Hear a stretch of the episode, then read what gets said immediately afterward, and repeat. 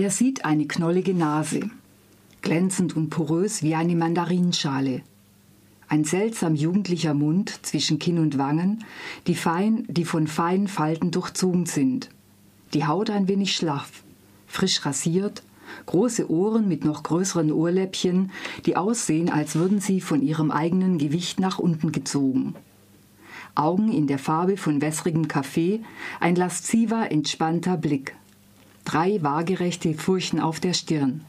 Gelbliche Zähne, blondes, volles Haar, das sich in einer einzigen Welle über den Kopf legt und von dort in den Nacken fällt. Sein Blick erfasst zwischen zwei Atemzügen alle vier Quadranten des Gesichts, und er hätte schwören können, diesen Menschen noch nie in seinem Leben gesehen zu haben. Aber er weiß, dass es sein Vater ist, weil sonst niemand in diesem Haus hier auf dem Land bei Via, Viamo wohnt und weil rechts neben dem Mann im Sessel die bläulich schimmernde Hündin liegt, die seit Jahren an seiner Seite ist. Das war der Beginn des Romans Flut von Daniel Galera, der zu den wichtigsten Stimmen der heutigen brasilianischen Literatur gehört. Gleich in diesem ersten Absatz verweist er auf ein besonderes Merkmal seines im Übrigen namenlosen Protagonisten, seine Gesichtsblindheit.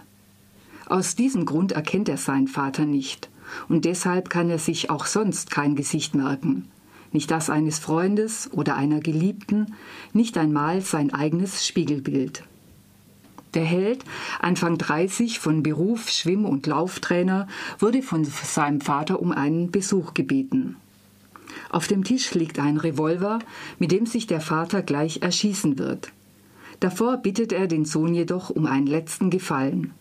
Er soll seine geliebte Hündin Beta einschläfern lassen, weil er das selbst nicht übers Herz bringt. Und er klärt ihn über das Schicksal seines Großvaters auf. Dieser ist nämlich nicht verschollen, sondern wurde in dem Küstenstädtchen Garupaba in einer kollektiven Aktion von den Einheimischen umgebracht. Das Mysteriöse, es gab zwar eine große Blutlache, aber keine Leiche. Es ist kein Krimi, den Daniel Galera daraus entwickelt, aber die Geschichte liest sich wie ein Krimi, spannend bis zur letzten Seite. Zusammen mit Beta die der Protagonist natürlich nicht hat einschläfern lassen und um die er sich fortan in, geraden, in geradezu rührender Weise kümmern wird, bricht er nach Garopaba auf, um die Geschichte seines Großvaters zu enträtseln. Das gestaltet sich jedoch schwieriger als erwartet. Bei den Einheimischen stößt er auf eine Wand des Schweigens und irgendwann schlägt auch, schlägt auch ihm Feindseligkeit entgegen. Wollen die Einheimischen nicht erinnert werden? Ist es sein Anblick? Er ist seinem Großvater wie aus dem Gesicht geschnitten. Oder droht ihm gar das gleiche Schicksal wie seinem Großvater? Die Frage nach dem Schicksal oder besser gesagt die Frage danach, was das menschliche Handeln bestimmt, autonomer Wille oder vorbestimmtes Schicksal, greift Daniel Galera immer wieder unter neuen Vorzeichen auf. Zum Beispiel in einem Disput des Helden mit Vivian, seiner großen Liebe, die ihm darlegt, wie schrecklich es wäre, wenn, wie in der griechischen Mythologie, die Götter unser Schicksal vorbestimmten. Ich zitiere. Ups. Er fände das gar nicht so schlecht, hatte er erwidert. Ihm gefiel der Gedanke an Götter, die einem ins Ohr flüstern, was einem noch alles widerfahren würde. Er glaubt nicht wirklich daran, in seinem Herz ist kein Platz für Götter. Aber er hat das Gefühl, dass es im normalen Leben etwas Entsprechendes gibt. Einen natürlichen Vorgang, einen Mechanismus im Körper oder im Geist, der Dinge vorwegnimmt, die wir später als Schicksal bezeichnen können. Seiner Meinung nach funktionierte das Leben tatsächlich ein bisschen so. Im Großen und Ganzen weiß man schon, was passieren wird.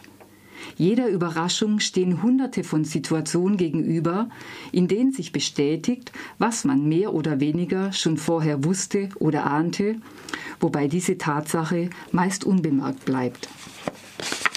Zitat Ende. Tatsächlich werden sich Ahnungen des Helden bewahrheiten. Ob ob durch Schicksal, Wunsch, Wille oder Zweifel, bleibt jedoch offen. Es ist eine große Kunst Daniel Galeras, dass er seinen Plot unaufgeregt vorantreibt und wie nebenbei immer wieder interessante Betrachtungen einpflicht. Er erzählt in einem ruhigen Ton und versteht es, mit wenigen Worten Stimmungen und Situationen zu erzeugen, die im Kopf des Lesers lange nachhallen, zuweilen fast kontemplativen Charakter haben. Manchmal scheint es fast so, als, er, als habe er die Strategien seines gesichtsblinden Protagonisten auf Schreiben übertragen. Den Blick auf Details gerichtet, die oft übersehen werden, aber sehr viel aussagen. Ein beeindruckender Roman, in dem kein Wort, kein Gedanke zu viel geschrieben steht. Flut von Daniel Galera, aus dem brasilianischen Portugiesisch übersetzt von Nikolai von Schweder-Schreiner. Erschien ist der Roman in diesem Jahr bei Surkamp. Er hat 425 Seiten und kostet 22,95 Euro.